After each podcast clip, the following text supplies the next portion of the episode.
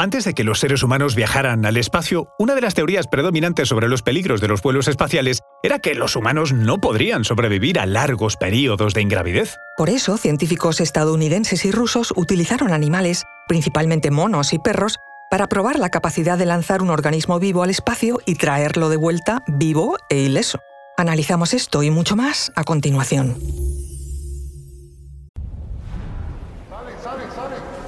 Conoce mejor al equipo que protege nuestras costas. Alerta en el mar, el jueves a las 10 un nuevo episodio en National Geographic. Soy Luis Quevedo, divulgador científico. Y yo soy María José Rubio, historiadora y escritora. Y esto es Despierta tu curiosidad, un podcast diario sobre historias insólitas de National Geographic.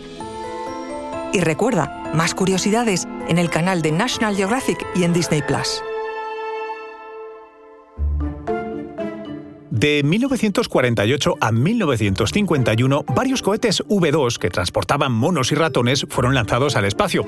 Pero, aunque exitosos los vuelos, los monos no sobrevivieron al impacto de vuelta. Sin embargo, el 20 de septiembre de 1951 fue distinto. Un mono llamado Yorick y 11 ratones fueron recuperados tras un vuelo del misil Aerobee en la base Holloman de Nuevo México. Yorick se hizo famoso por ser el primer mono que sobrevivió a un vuelo espacial. Otro granito fue el de dos primates que alcanzaron los 57 kilómetros de altura a una velocidad de más de 3.000 kilómetros por hora. Se llamaban Patricia y Mike, y junto a ellos viajaban también dos ratones blancos. Viajaron dentro de un tambor donde podían flotar durante el periodo de ingravidez. La sección que contenía a los animales fue recuperada sana y salva de la alta atmósfera en paracaídas. Ambos primates, por cierto, fallecieron por causas naturales en el zoológico de Washington, tiempo después. Los soviéticos seguían muy de cerca los proyectos estadounidenses de misiles V2 y Aerobee. Sus experimentos se basaban en la investigación biomédica estadounidense. Por ello, los soviéticos utilizaron ratones, ratas y conejos como pasajeros unidireccionales para sus pruebas iniciales. El objetivo era reunir datos para diseñar una cabina que permitiera transportar a un ser humano al espacio. Finalmente, eligieron perros pequeños para esta fase de pruebas. Se eligió perros en vez de monos porque se pensó que serían menos inquietos durante el vuelo. Entre 1951 y 1952, los cohetes soviéticos de la serie R-1 transportaron nueve perros en total. Tres de ellos repitieron el experimento dos veces. Cada vuelo transportaba una pareja de perros en contenedores herméticamente cerrados, que se recuperaban después en paracaídas. De estos primeros abuesos espaciales, algunos han sido recordados por su nombre. Por ejemplo, el 3 de noviembre de 1957, el Sputnik 2 se puso en órbita terrestre con una perra llamada Laika. Laika, que en ruso significa ladradora, tenía el nombre real de Kudryavka, pequeña de pelo rizado. Era una perra callejera que vagaba por las calles de Moscú. Los científicos soviéticos optaron por utilizar perros callejeros, asumiendo que habían aprendido ya a soportar las condiciones extremas de frío y hambre. Laika murió horas después del lanzamiento por sobrecalentamiento, probablemente ocasionado por un fallo en el sistema térmico de la nave. Finalmente, el Sputnik 2 ardió en la atmósfera exterior en abril de 1958. Parece que no se aprendió mucho porque otros animales murieron en las pruebas de los siguientes años. De hecho, no fue hasta 1960 cuando los dos primeros perros regresaron vivos del espacio.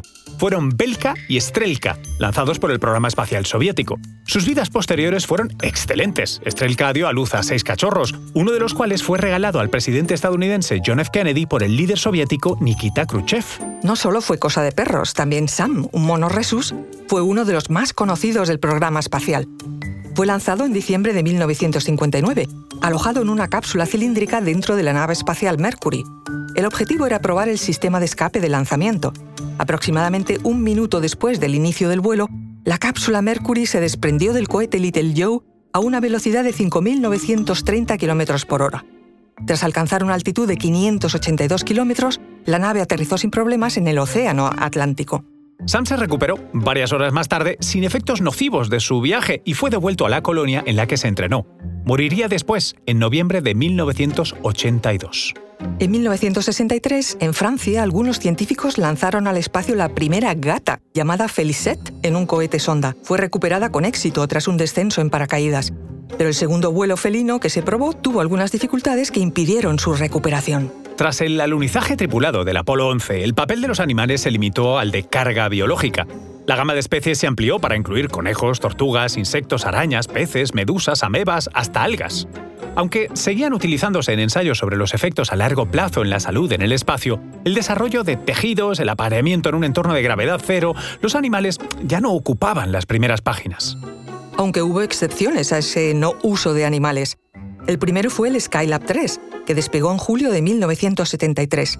A bordo iban Anita y Arabella, dos arañas comunes de la cruz.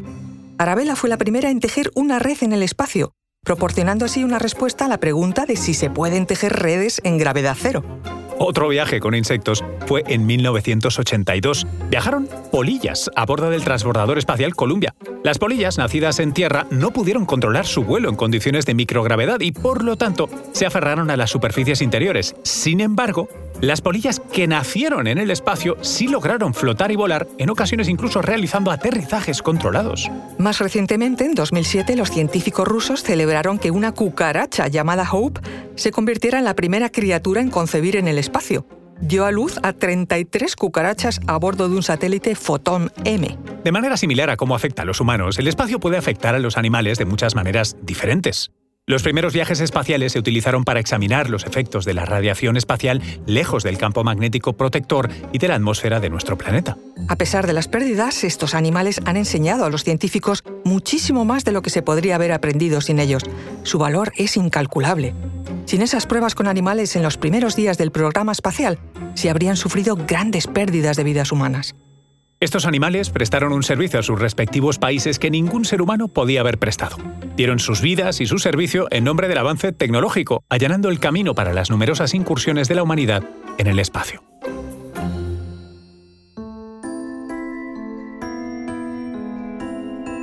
Recuerda que Despierta tu Curiosidad es un podcast diario sobre historias insólitas de National Geographic. Disfruta de más curiosidades en el canal de National Geographic y en Disney Plus. No olvides suscribirte al podcast si has disfrutado con nuestras historias.